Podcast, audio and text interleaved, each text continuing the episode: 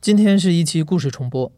最近某艺考机构性骚扰学生的事件让大家非常愤慨，这让我想起了在二零一九年八月份的时候，故事 FM 播出过一期节目，叫《亲密关系中的性暴力：一场卑微的游戏》。那期节目的讲述者小娇很勇敢地上了我们节目，讲述自己是如何一步一步陷入到被性剥削的亲密关系当中，又是如何从中挣脱出来，并且发起反击的。希望重播小娇的故事能够给需要帮助的朋友一些启发。提示一下，今天的故事会长达一个小时，而且节目当中涉及到大量关于性的描述，可能会带来不适感，所以本期节目不适合让未成年人听到。但如果你已经成年，尤其身边又有亲朋好友是在校大学生的话，那我强烈建议你把这个故事分享给他们听。另外，为了保护讲述人的身份，这期节目我们做了变声处理。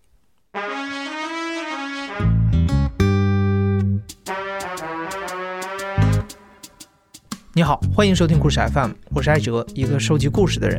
在这里，我们用你的声音讲述你的故事。每周一、三、五，咱们不见不散。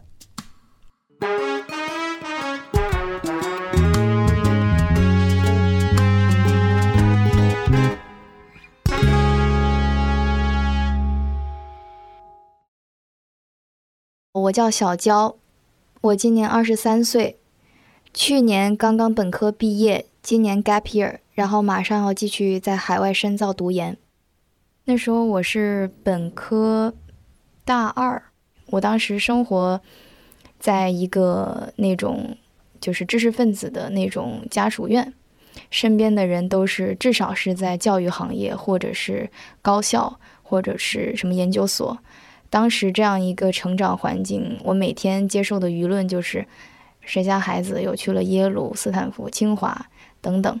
而我没有上这种学校的情智力能力，我感到有一些压力，似乎无法满足父母对我的期许，所以我会把这种期许投射在我需要像这样优秀的人去接触、靠近这样的圈层。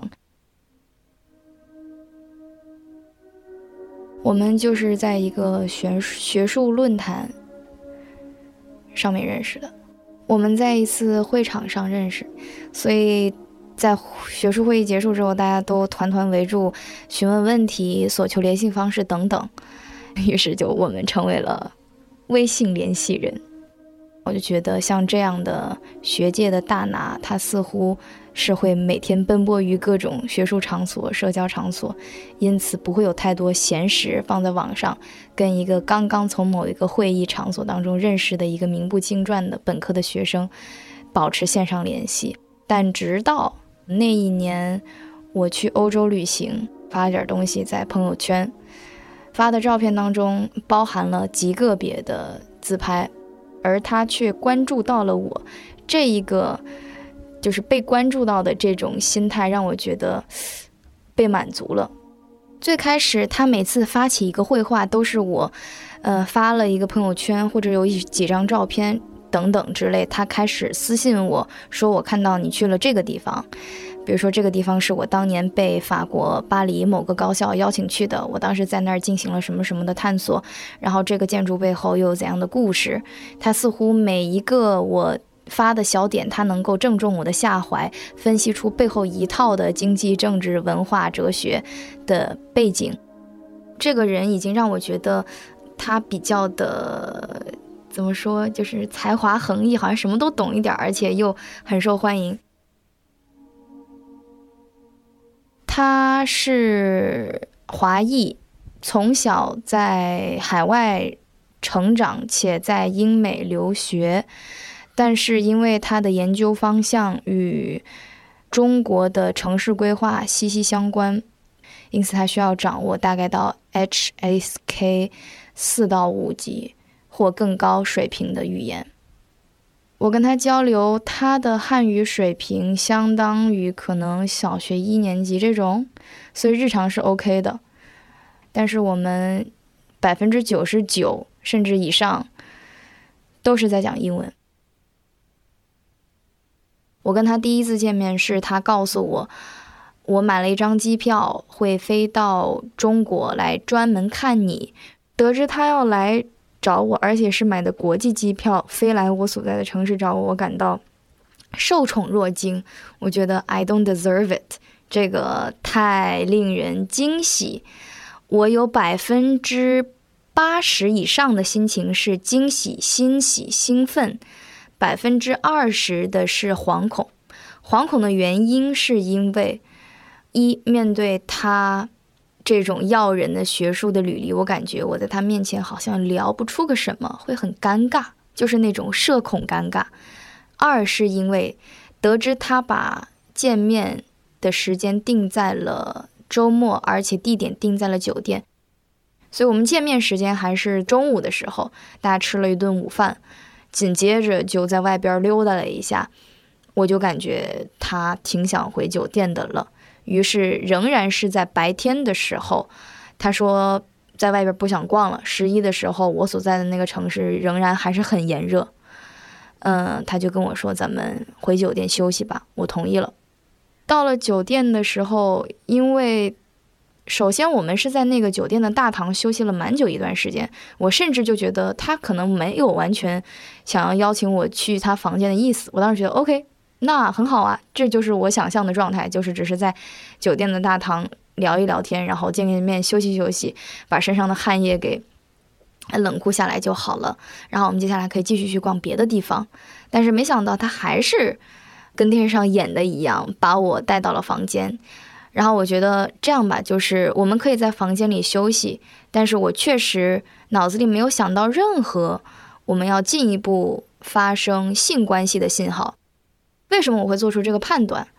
因为我们在从见面到全程聊天到中午一起共进午餐，他没有触碰我身体任何一个部位，谈论的话题没有涉及性，没有涉及两性，没有涉及亲密关系，嗯，全部都是关于生活、学术，甚至是主要是在讲学术，主要是在讲人类改变社会。我就觉得今天的这个场景，它就是一个学术场景，或者说话题的风格就是一个跟学者攀谈的风格，完全没有让我想到后边还会有更 intimate 的 sexual 的东西要发生。我到了房间之后，我就说我得上个洗手间，因为那天我是月经来潮第三天，刚好是量最大的时候。而且又很热很热，我就很难受。我说我要用洗手间，可不可以借用？他说好，你去吧。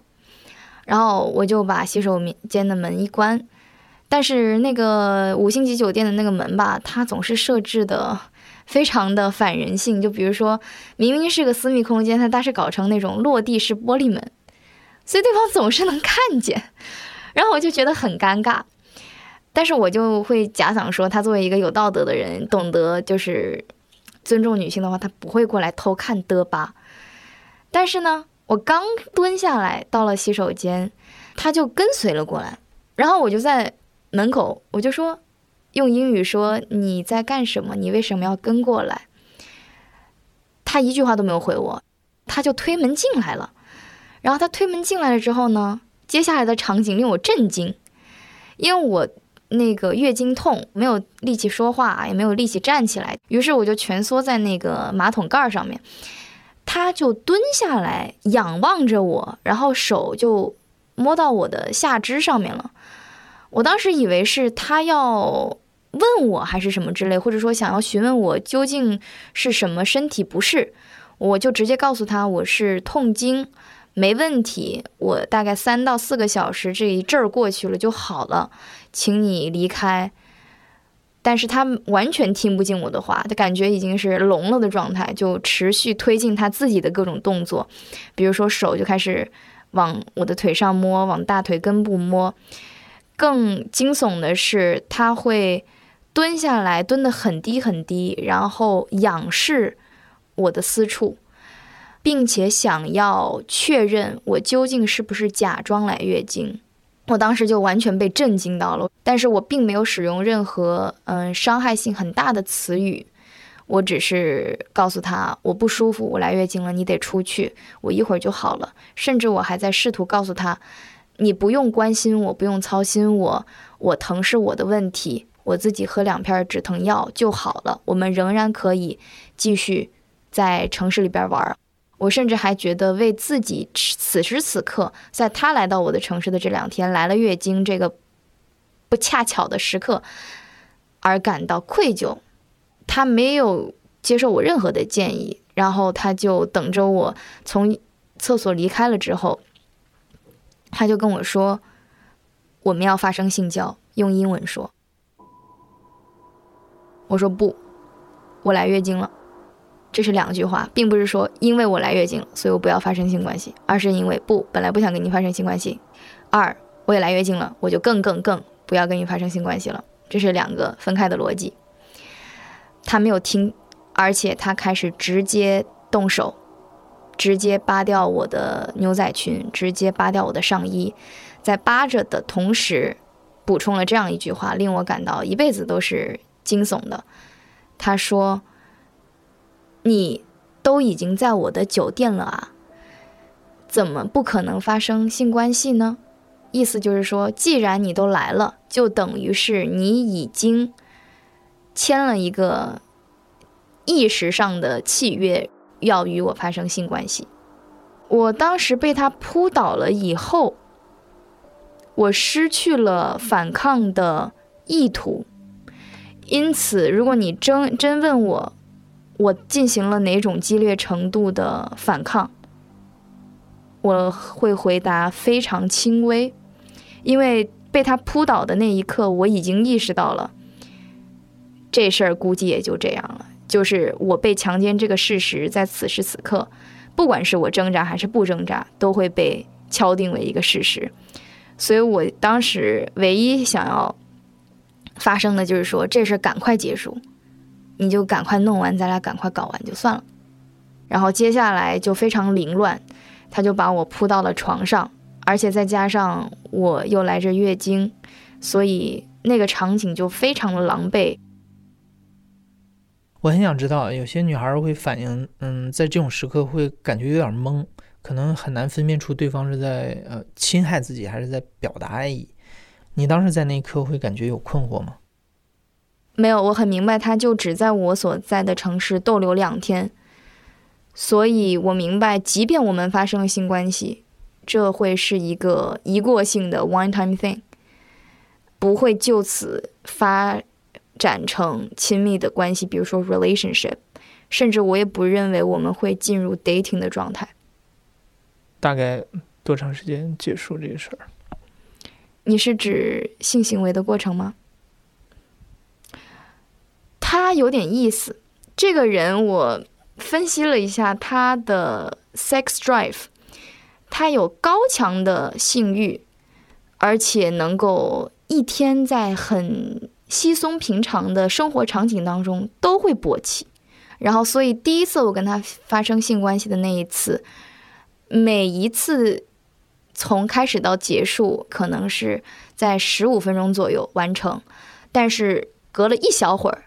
他又有新一波的性欲，然后需要解决，然后又结束，所以那一天大概是有七次左右，所以这个数量令我感觉很困惑，就是这个人的荷尔蒙的激素可能确实高于常人，而且他为此感到骄傲，他会口头直接告诉我说：“你刚刚数了，我们已经发生几次性关系了吗？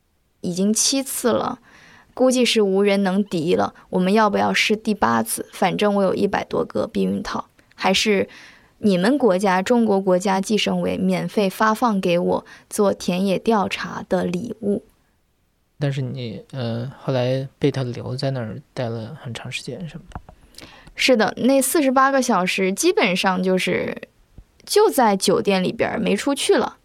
嗯，然后他会比较。展现出所谓中年男人对高端奢靡生活的知识背景的储备，例如对话剧、音乐、爵士乐、红酒这种听上去很 cliche，但是又很典型的秀自己高雅生活背景的一些知识点，并且还带了两个红酒来我所在的城市，告诉我是我从遥远的某某国家带过来的，我们一起品尝吧。那时候，因为嗯待了四十八个小时，那时候你中间有试图，好比说离开吗？还是说你可能那段时间他他好比秀自己这些东西，你觉得对自己有迷惑还是什么？有极强的迷惑性。嗯，因为人的脑子本来就有一个就是自动 shut down 不好记忆的这种功能，所以我明知道，而且强烈痛恨、愤恨、愤懑的意识到自己遭受到了强奸。可是他随后的那一种温情，让我瞬间感到困惑。诶，不是刚把我强奸了吗？为什么一下子好像就什么都没有发生？把话题转向了政治、哲学、生命意义。说明这个行为在他的想法里是一个稀松平常的、富有激情的、普通的性行为而已。可能是我把强奸的定义给妖魔化了，才觉得刚才的那一切是强奸。为了自我保护，是保护我那一块儿刚刚受惊的那一块记忆。于是我相信他仍是那个彬彬有礼、风度翩翩、博闻强志的学者。而他前面发泄性欲的这些行为，只是在以他的方式阐释对我的性唤起的一种表现，但是我当时并不知道这已经构成强奸。两天之后，他就离开了我所在的城市。完了之后，他微信也跟我保持了联系，可是不是那种。嘘寒问暖，就是完全没有因为我们有四十八小时的亲密的接触、性接触，而将把关系升温成成一个更亲密或者浪漫化了的一个关系，还是保持一个很 professional，看上去好像很专业或者说很学术的这种对话。但是这种行为反而让我觉得好像有点安全感，就觉得你不单单只是说想要利用我的肉体。但是好像也看重我是可以跟你进行灵魂对话的，我反而有一种被重视的感觉，就觉得他看重的不是皮囊，而是灵魂。而他第二次跟我见面的时候，已经是好几个月之后，他又大老远从异地飞来我所在的城市，他会在公开的场合影射说。难道你不是我的女朋友吗？我觉得你已经是我的女朋友了。所以“女朋友”这三个字，“girlfriend”，频繁被他提起，让我感到震惊。我当时会觉得，有百分之三十左右，哎，我怎么就被你直接转成了你的女朋友关系？我还没有单方面同意了，你怎么就已经单方面同意了呢？其二呢，我反而还有百分之七十的新悦感，我觉得我的价值被。被他承认为女朋友这件事儿而认可了，疑惑少，开心多。嗯，是我当时的一个状态。可能表面上来说算是确定一个男女朋友的关系，那后面接着在相处过程当中有没有一些新的变化什么？我刚刚听到你的这个定义的这个词，就是看上去像是确立了男女朋友关系，确实是。引号看上去，因为他在选择公开或者说表述我俩已经发展成了男女朋友关系的这个选择上面是精细谋划过的。他会选择要么是一面之缘，要么是司机，要么是一个某个活动方，一个非常对我们社交圈没有太多就是渐入的这么一个很 remote 的一个关系，在这些人面前说她是我的新交的女朋友。但是那些真正对他的学术生涯、职业生涯起了关键作用的熟知的朋友，他会表现出极大的疏离感，而且是完全不认我跟他之间的亲密关系。所以他是精打细算的去规划出自己的朋友圈层。我们第二次约会的时候，他就抛出了 “I love you”，爱这个词藻。这个词藻对我来说非常重，为什么呢？我们刚认识两个月不到，都没有构建起男女朋友关系，在一次性交的过程当中，他说出了一个 “I love you”，然后当时我整个人就觉得我身体无法再继续操控接下来的性性交过程了，我就觉得什么你在说什么？怎么就变成你爱我了？咱俩是啥关系啊？然后他当时就强迫我，就拽着我的双手，我当时还赤身裸体、赤条条的跟他在一起。他说：“Say it back，让我回复他，也让我回复一个我爱你。”我说：“No，因为至少现在我是不爱你的，我为什么要说？”然后他整个人就暴躁了，就感觉是如果我不说出“我爱你”这三个字的话，他就无法获得认同感，甚至要吃掉我，甚至杀了我之类的。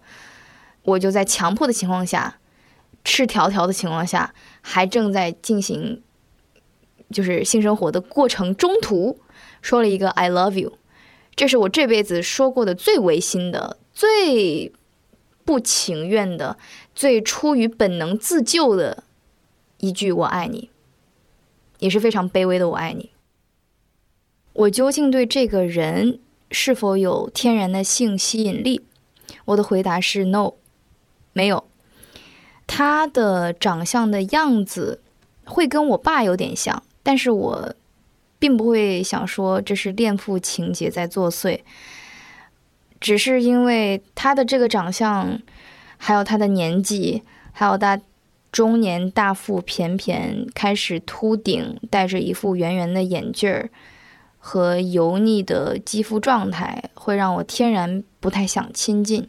但是为什么还是发生了呢？是因为。他所谓的风度翩翩，还有知识才华，让我觉得可以作为一个 balance，就好像把这些不好的污点的，让我觉得无法下手跟他发生性关系的点，就给优化掉了。他知道可能我不太喜欢他这一型，所以每次当我们发生性关系之后结束了之后，他会给我用语言强调并重复，用英语说。我知道你很爱我，我知道你就喜欢我，是不是呀？而且是疑问句，就是不断的在给我洗脑。因为他的性爱是粗暴，没有前戏，没有铺垫，就是上来直接进行插入式性交的这种。所以我就开始怀疑，难道人类的交配过程是这样的吗？我就已经完全被洗脑了，我就觉得，嗯，难道都是这么简单粗暴？我明显已经注意到，他高频给我提及含有父权主义崇拜或者是跨年龄层恋爱这几个关键词，还有这些元素的影视作品、视听作品。他经常会给我发电子书啊，还有一些一些 paper 啊，还有比如说《洛丽塔》的当中的人物心理分析啊，他是。天然对这种关系喜欢的，甚至是看到 Woody Allen 在年纪比较大的时候，仍能够跟年少他自己的养女这样年龄层的女性交往或者发生肉体关系，他是有羡慕的，所以他会不经意中流露出这样的言论，例如，作为一个有知识的、有才华、有才干的男性。他什么都不需要，唯一能够为他生命注入、继续改变世界、创造才华横溢的作品的生活灵感源泉，就是女人的肉体，而且理应是年轻漂亮女人。我当时还是非常惊讶的，但是我合理化了我的这个惊讶，因为在那个场景下，我就是他说的那个生命当中的源泉。所以他将我物化，而且我也将自己物化了。我觉得，那么如果这个男人确实能够利用我，获得了学术的激情源泉，那可能我是有利用价值的，那我就觉得 OK。当时是这么想的。前面有频繁的两到三次是他飞来我的城市。我为此感觉到他经济上面花了蛮大的开支，因此我有一种好像欠了他债的感觉一样。我就选择在跨年的时候，也就是二零一六年到二零一七年跨年的时候去飞到他的城市。而跨年的时候，你知道是二零一六年的十二月三十号那天，我们还在期末考试，所以我跟他明确说了。我没有办法在跨年这几天飞到你的城市，但是我可以做到的是，我一跨完年，当天下午考完试，我就可以飞过去。然后他听到了，他感到我很没有诚意。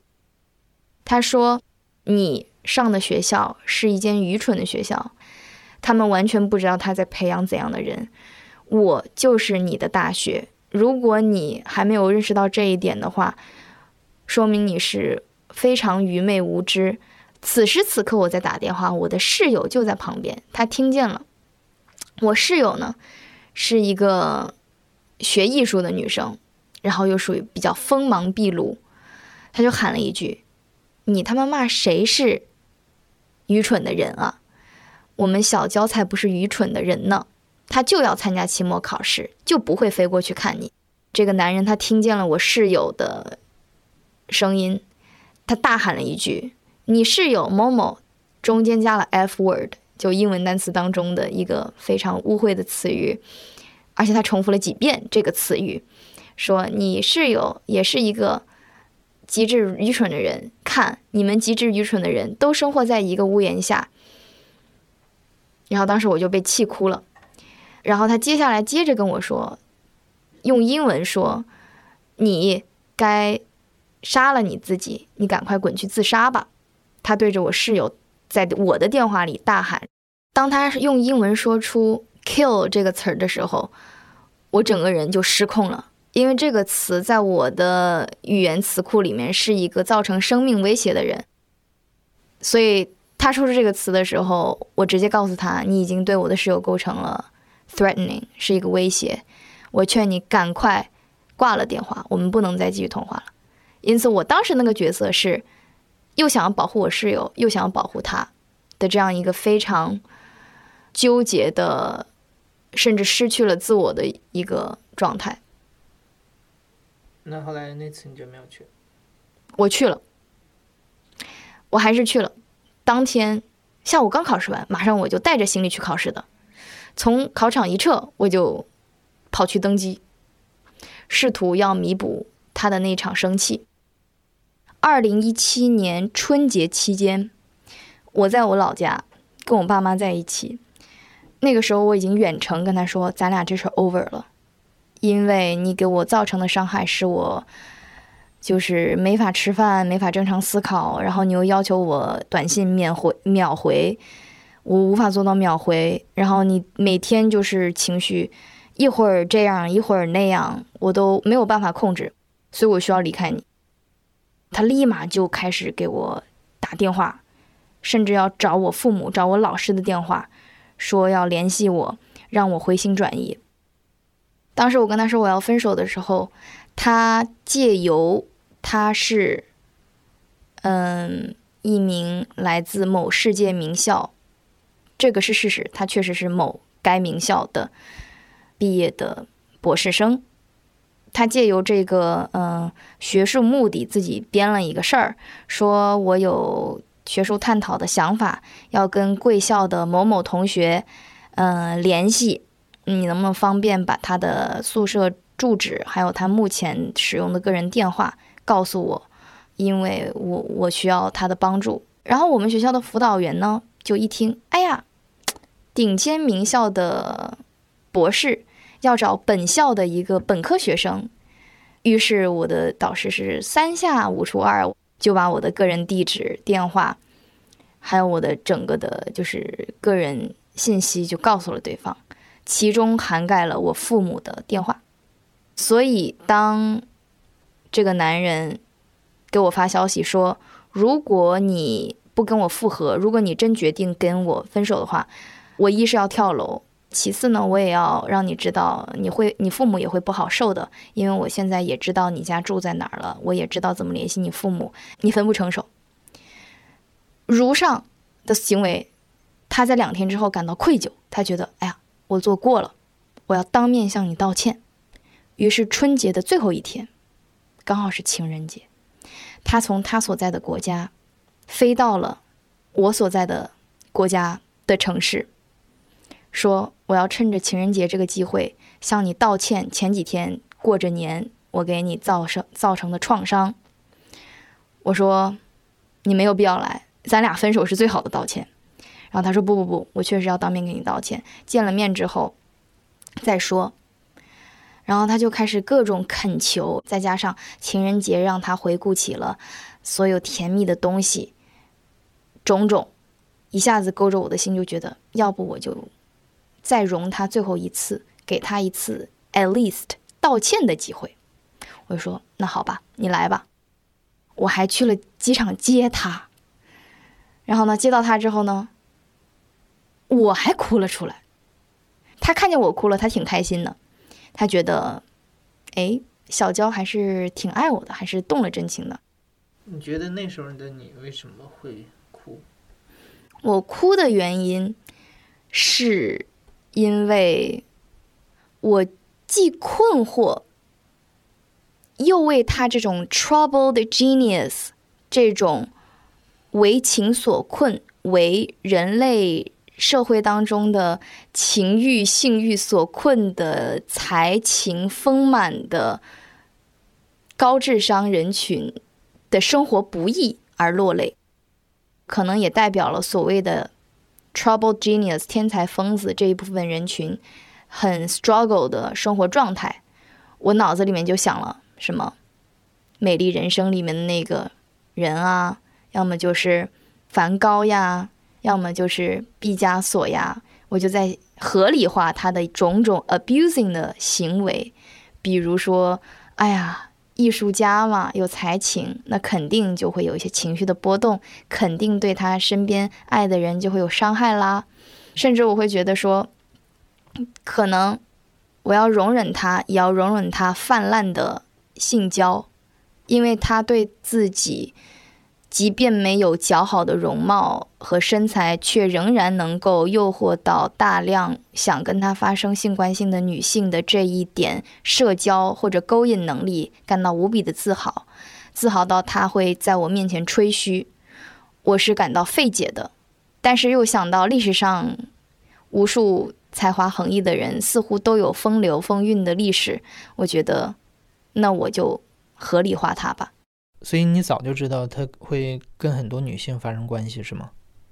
是的，从我们第一次发生性交，他就告诉了我，他之所以会备那么多避孕套，上百个避孕套的原因，就是因为 I never know 接下来会有多少个性伴侣。他情人节来过来道歉的这一程，也是在酒店。Tinder 这个故事就发生在二零一七年二月十四日，他来道歉。的这一个旅程当中的酒店里，然后那一天，在完成了那天又是一场粗暴的、不讲情调的性交之后，我在坐在床边休息，他进去洗澡了，然后我就听见他的手机滋叮响了一下，然后我一听这个提示音，他又不是微信，他又不是短信，他什么都不是。是一个很新鲜的提示音，然后我就想，它是什么 app？然后我就过去瞅了一眼，咦，这个 app 上边它那个提示是出现了文本的，它并不是一个缩略图，而是直接出现了对方的那个对话的内容，就是一个女人发了一串文字，里边还有表情符号，还有一些 flirting 的这种。嗯，语气在。他的手机是没有密码的。当时我经历了非常激烈的道德斗争，我究竟要不要再多瞅一眼？我的结果就是打开了他手机，因为没有锁嘛，就轻易打开了那个 app。哦，确定了，一这是 Tinder。然后当时我看到 Tinder 那一刻，我就觉得，OK fine，说明他可能有。潜在的觉得这段关系不是很可信，因此他在持续的寻找其他的伴侣，可能是浪漫的关系，可能是性关系。OK，先接受这个事实，然后我再鼓足了勇气打开了这个 App，我想看看这个女的刚才给他发消息的这个女的发了点什么。当我打开 App 的时候，我就震惊了，因为有无数个女人跟他发生了这个 match。然后都是小红点儿，小红点儿，就是 you have a new match。然后这时候我就好奇心和那种仇恨的火焰都被点燃了。我点进去看每一个 conversation，百分之九十我看到的 conversation 当中，均为他主动发起一番会话，就是别人都没有说话，他会主动 say hi，我是谁谁谁，很开心认识你，你真好看。话不出两到三句，他会马上提及一下我在哪儿，我最近还要去哪儿，有没有可能见面，并且将自己的 Facebook 账号、email 账号写给这些网络上面很 random 出现的陌生的 match，我就很震惊。正当我就是继续想要看他 Tinder 的时候，我就听见他好像要从厕所出来了。那我赶紧把他的手机给关掉，放到床边归位。他从厕所出来，又是一番，哎，很亲昵，就觉得很开心，准备要吃饭了，快到饭点了，咱们约好了跟某某博士，嗯，一起要吃饭，你赶快穿衣服，赶快收拾。然后我说，收拾之前，我情绪这可这这会儿已经崩溃了，我这会儿没法跟你去这个饭局。然后他说啊，你在说什么？就是又要开始暴跳如雷了那种。我就说，我估计你已经猜到了。嗯，这样说起来可能不是很道德，但是我干了一件不道德的事情，就是我刚偷窥了你的手机。为此，我先跟你道歉。道完歉之后，我想跟你说第二件事儿，就是我注意到你在跟其他的女人在互联网上面有密切的往来，所以咱们现在彻底分手吧。所以说，他这个。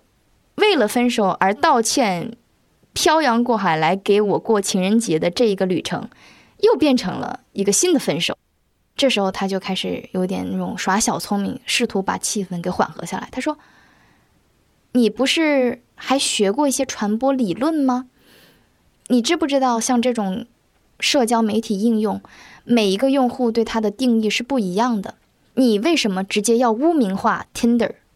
我就是将它用作……”上厕所蹲坑的时候刷一刷的解乏还有消磨时间的一个小玩具，然后我当时就愣在了床上，我就我都不知道如何反驳了。那时候是二月，又是情人节，二月十四号还很冷，然后我是。想着他在 Tinder 上面跟别人约炮的场景，自己又赤条条的跪在床上，然后又想不出任何词藻去辩驳他刚刚提出的这个 argument，然后整个人又陷入了一个无比无助的一个境况。然后我就在想，嗯，这样吧，我这样回复你，对我理解你说每一个人在使用社交媒体软件认识陌生人有不同的导向，有不同的目的和诉求，但是。我刚刚进一步还看了一下你跟他们发起的会话，是有 flirting 的成分的，所以不管你只是蹲坑在那儿消磨时间，还是怎样，你确实在 flirting。你 flirting 的这一个 fact 就已经是一个 fact 了，这个 fact 使我无法继续 dating 你。然后他说：“那你有没有想过，我这是一场田野呢？”然后当时我整个人就 what？我觉得啊，我的脑子 被撞了吗？这怎么又变成了田野？然后他就跟我说：“我接下来要做一个课题，已经跟哈佛大学还是某某研究所某某课题组签订了协约的，就是要探求互联网上这些很 random 的女性跟一个某某话题的一个 correlations。”然后我当时听完之后。这是什么天马行空的科研话题？我整个人被震惊掉了。然后当时看他那个现场编的那个表情，我当时就觉得，哇，你演的好可以！我当时就是非常的 confuse。那我说，哦，你这是一个科研话题是吗？他说是啊。你想要看我们的那个 agreement 吗？我还有一个契约书呢，我可以发你 PDF 的那个文本。然后我说，哦，我可以不用看。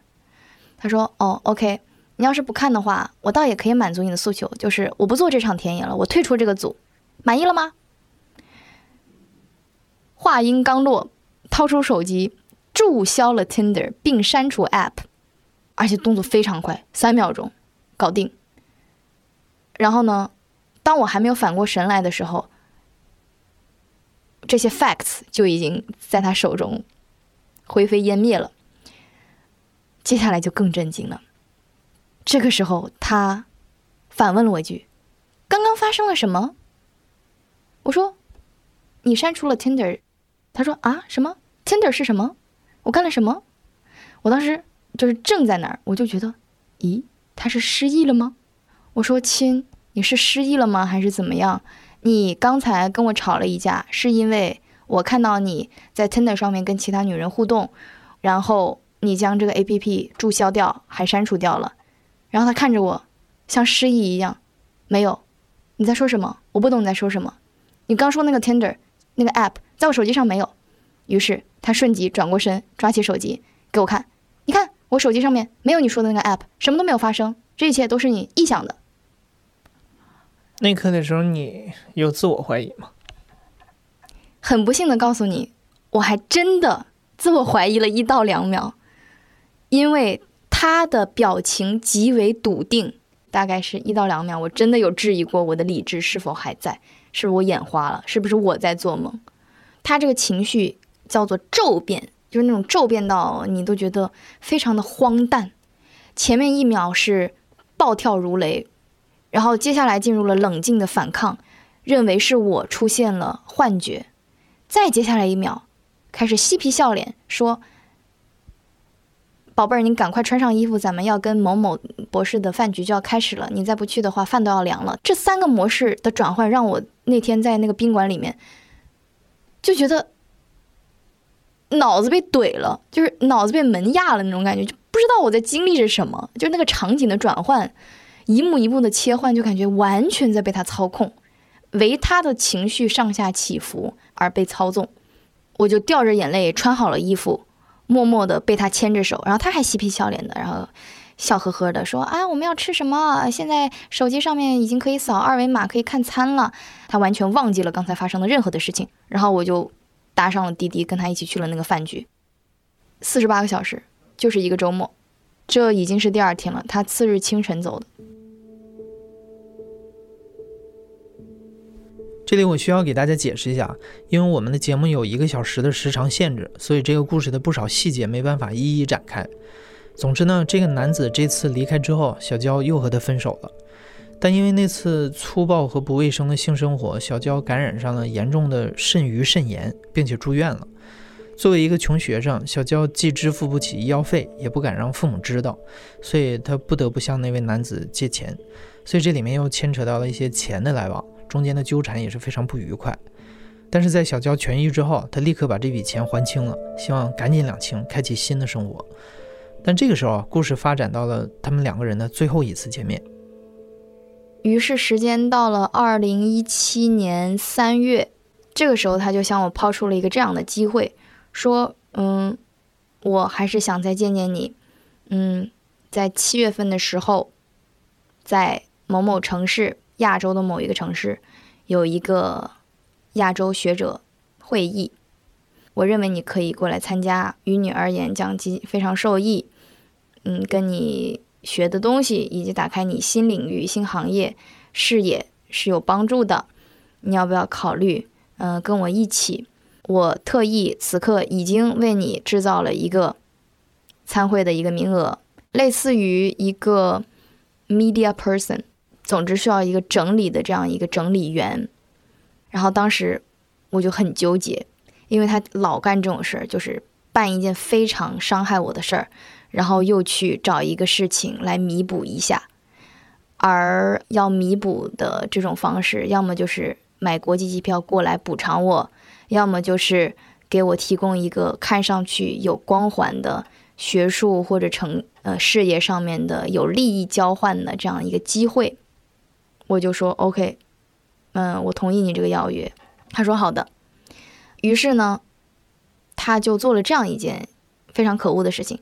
明明我加入了这一个团队，但是他会单方面不把我放在组委会通知大家邮箱的 CC 名单里，所以我是唯一一个全程不知道 What's going on 的人。他能够完全控制我的信息输入，就是我。对组委会有什么通知上面的问题，我得单独问这个男人。后来呢，我跟组委会的那个负责人说了之后，他。很惊讶，你怎么没有在组里？我说是的，我一直不在组里，我一直没有被 CC 到。然后他就把我拖了进去，我才跟大家同频了。工作过程当中，几次出现这个男人在公开场合告诉大家，我性取向是一个顺性别的同性恋，我是一个男人，我爱男人，所以，我介绍来的这一个女同事跟我没有任何性关系，没有任何浪漫关系，公开说自己是同性恋。厘清了我跟他的关系，但是却毫不妨碍的，同时在众人面前拍我的屁股，摸我的屁股。他拍我屁股的这个场景被一个女博士生看见了，这个女博士生把这个场景记录了下来，并且写邮件告知了组委会的那个女教授。我知道的时候已经很晚了，因为这个举报该现象的女博士生，自己当年是很有名的一场状告终生教授胜诉了的美国的一个女权运动的一个积极分子，但是他当时没有告诉我是为了保护我，所以他后面有经常主动跟我说话，或者让我跟他一起吃饭，所以他是一个。远远的呵护的这么一个角色吧。真正的觉醒发生在这个会议最后几天。当时是我因为外出拍摄非常疲惫，于是免疫力一降低，我就开始发高烧。当时就是组委会给参会的人安排了住所，我是因为。没有收到任何的邮件，我是没有住所的。这个男人呢，就跟组委会说我是 gay，小娇跟我 share 一个房间是 OK 的，所以我不会对他造成任何伤害。具体组委会怎么通过了这个决定，我至今也不知道，因为我也没有 access 到这些邮件当中。所以那天我发烧了之后，就把我安插到了一个地方。当时我们就在一个房间，那个房间当中是有空调、有风扇。他这个时候呢，要用这个房间，也想要开风扇，也想要开空调，他要工作。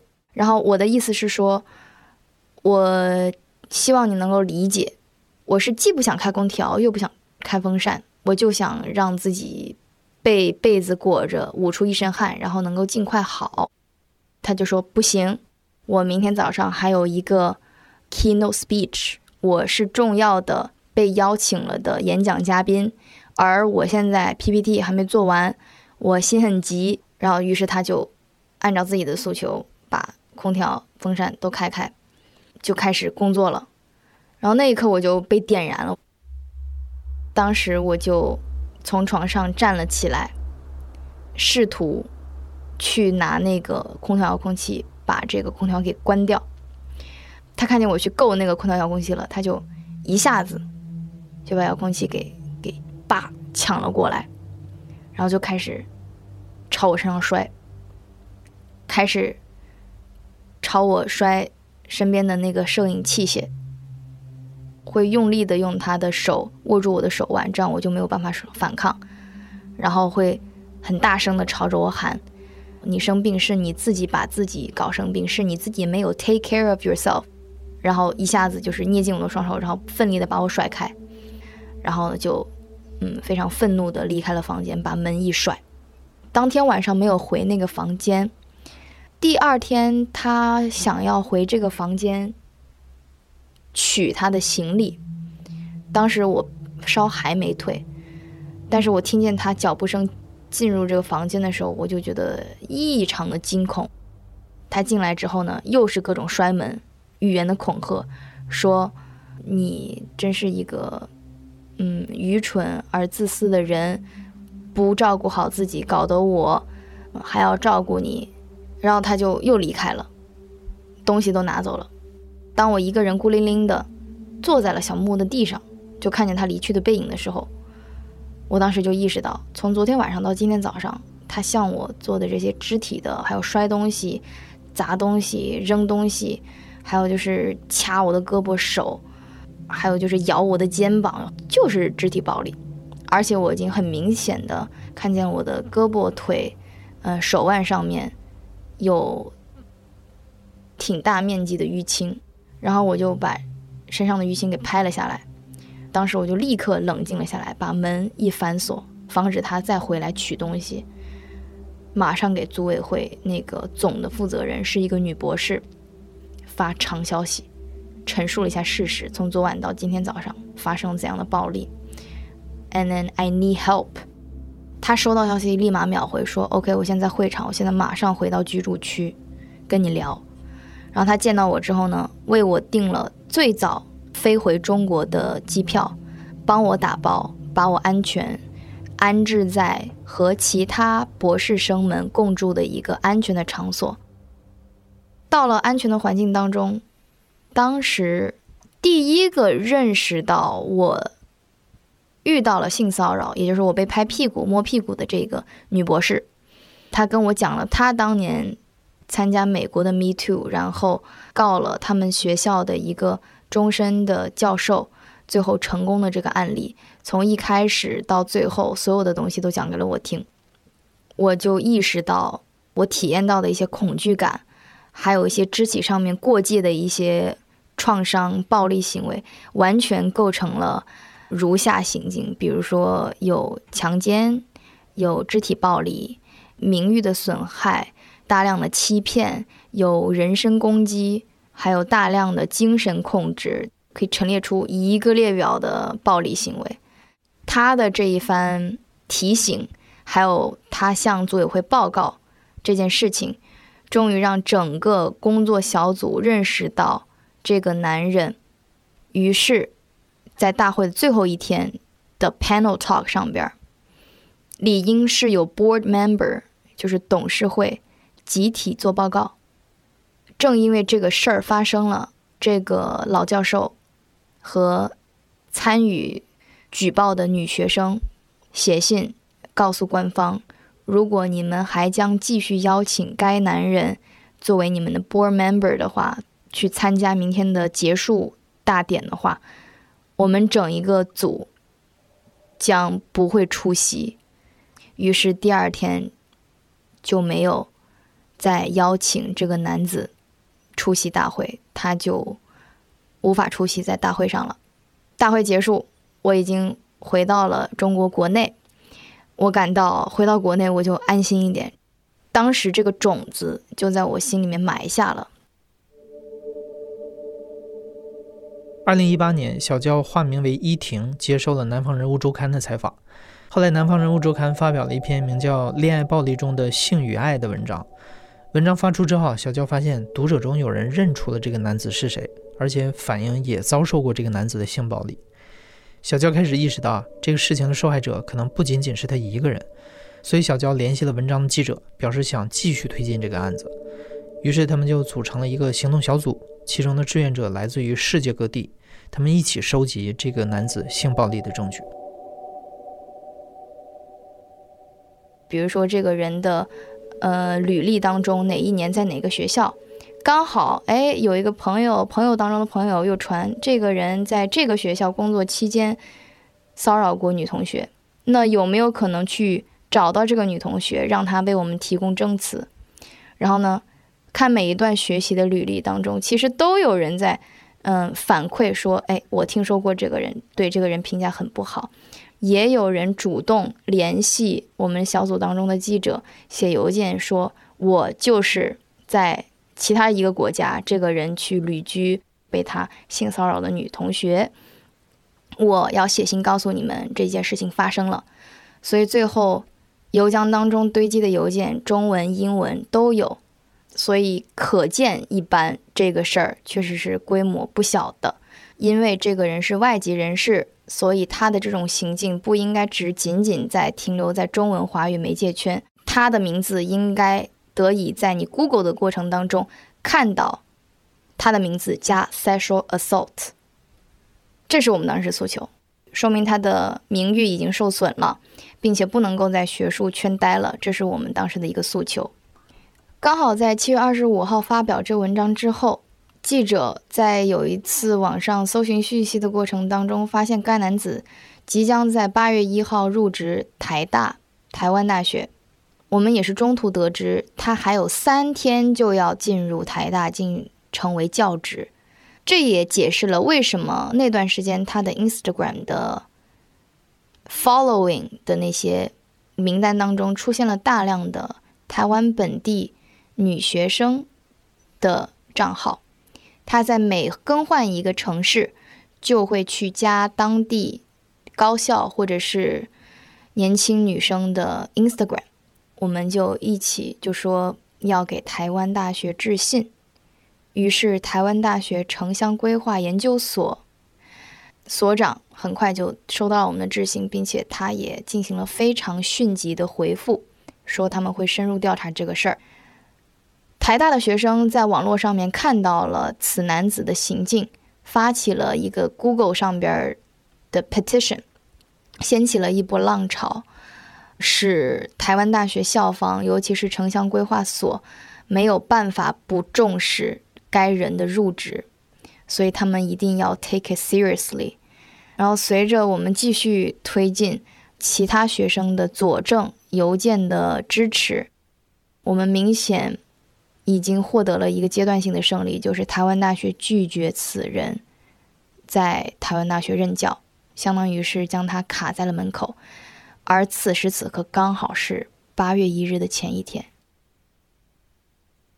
二零一九年的四月底，台湾大学城乡规划研究所所长啊王所长专门又给我发了另外一封 email，正式通知，这个人不仅仅是被就暂缓入职，而且是全面的，就是被辞退。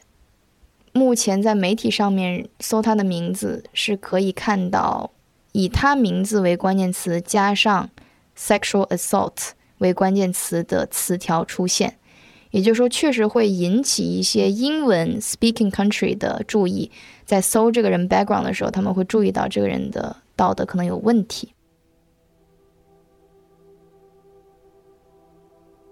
如果现在让你去回过头来去推演，嗯，以你现在的认知。看过去的自己，当时好比从这个关系一开始的进入里面，然后到逐步的发展里，你觉得有哪些步骤是比较有迷惑性的，会会让一个可能没有太多社会阅历的女孩子非常容易被被陷进去？我细数一下，第一个，面对。所谓有光环的、高学历的，或者说是就是知识产出颇丰的、title 比较大的学者、名人，你会认为或者说将学术魅力、才华横溢的程度、学历水平之高等同于他的个人行为、他的道德水准，这是。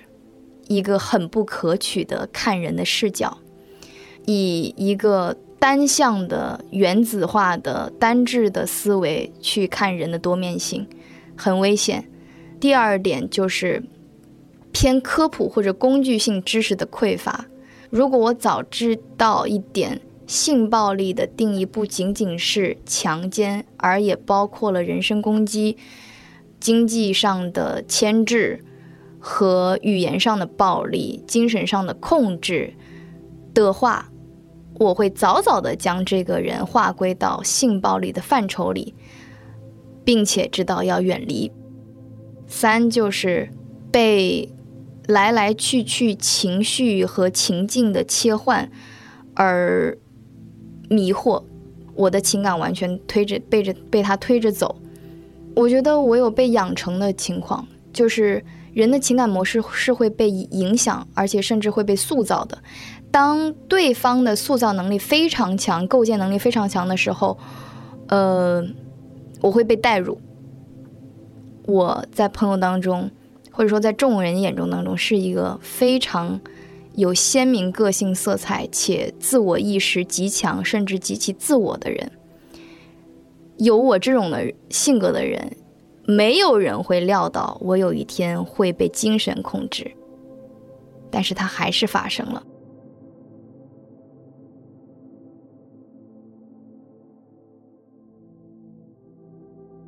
你现在正在收听的是《亲历者自述》的声音节目《故事 FM》，我是主播艾哲。本期节目由我制作，声音设计孙泽宇。另外，也要感谢我的好朋友陈仲伟，把小娇介绍给我认识。听了小娇的经历，你有什么想说一说的？欢迎到评论区里和大家聊一聊。感谢你的收听，咱们下期再见。